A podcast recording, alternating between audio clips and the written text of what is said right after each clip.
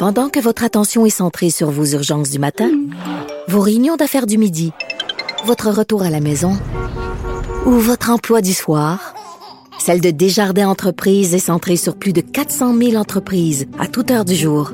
Grâce à notre connaissance des secteurs d'activité et à notre accompagnement spécialisé, nous aidons les entrepreneurs à relever chaque défi pour qu'ils puissent rester centrés sur ce qui compte, le développement de leur entreprise.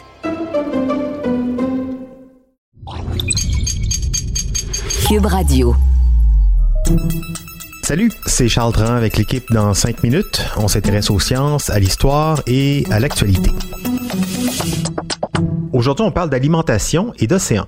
L'humanité fait face à plusieurs grands défis, hein, la pandémie bien sûr, le climat aussi très certainement, mais aussi, on l'oublie des fois, celui de l'alimentation, que ce soit au niveau de la sécurité alimentaire, le gaspillage, le mauvais partage des ressources, ce qui fait que des gens ont faim alors que d'autres en mangent trop ou en gaspillent.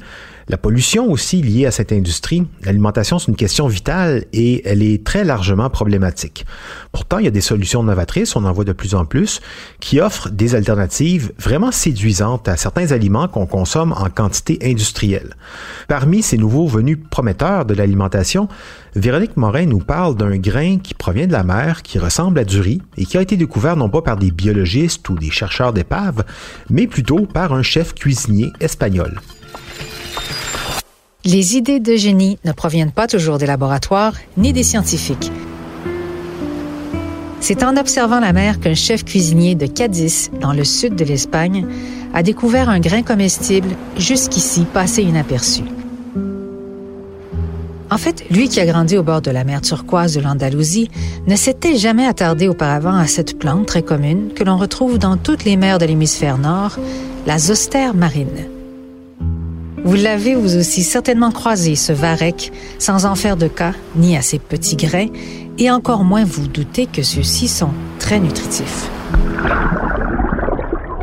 C'est en 2017 que le chef Angel Leon, surnommé le chef de la mer à Cadiz, reconnu pour sa créativité et son audace culinaire, remarque pour la première fois un amas de minuscules grains verts accrochés à la base de la zostère.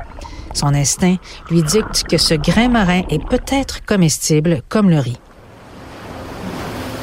Des tests en laboratoire lui donnent raison et démontrent que ce grain marin est sans gluten, riche en acides gras oméga 6 et oméga 9 et qu'il contient 50% plus de protéines que le riz à grains longs.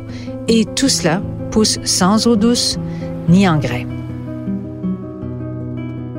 On sait que la culture du riz, qui est la deuxième céréale la plus consommée au monde, contribue à l'émission de gaz à effet de serre et nécessite des quantités gargantuesques d'eau douce auxquelles on mélange des quantités industrielles d'engrais chimiques et de pesticides.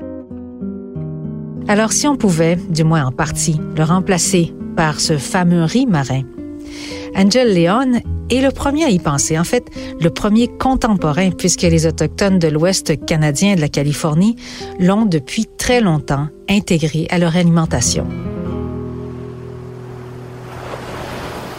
Le chef espagnol dont le restaurant a emporté sa troisième étoile Michelin récemment s'est donc mis à voir grand pour la zoster commune comme un super aliment.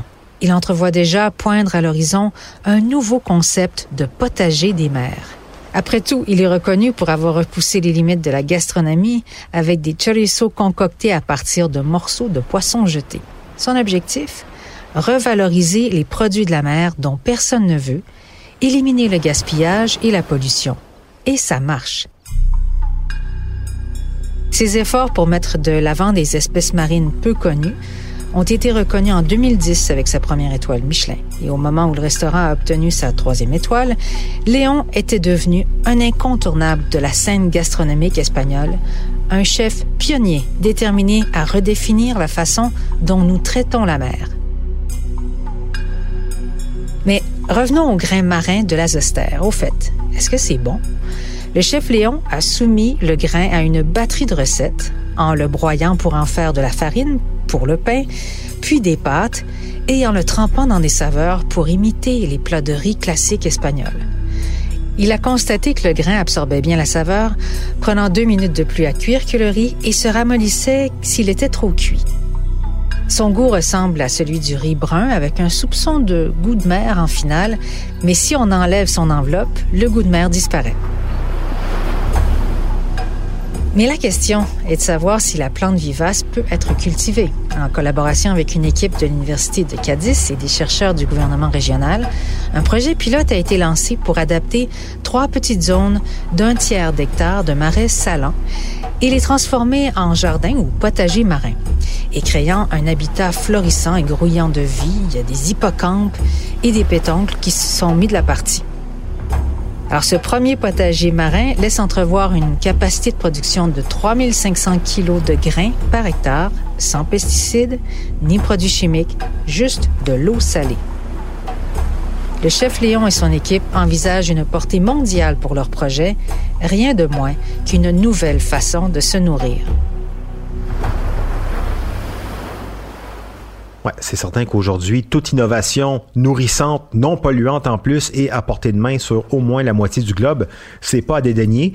En plus, c'est une idée qui nous est vendue par un chef étoilé, donc j'aurais tendance à vouloir euh, y goûter à la zostère marine. Faudrait peut-être lui trouver un autre nom, plus vendeur. Le riz de mer, ça semble plus appétissant. Merci Véronique Morin, c'était en cinq minutes.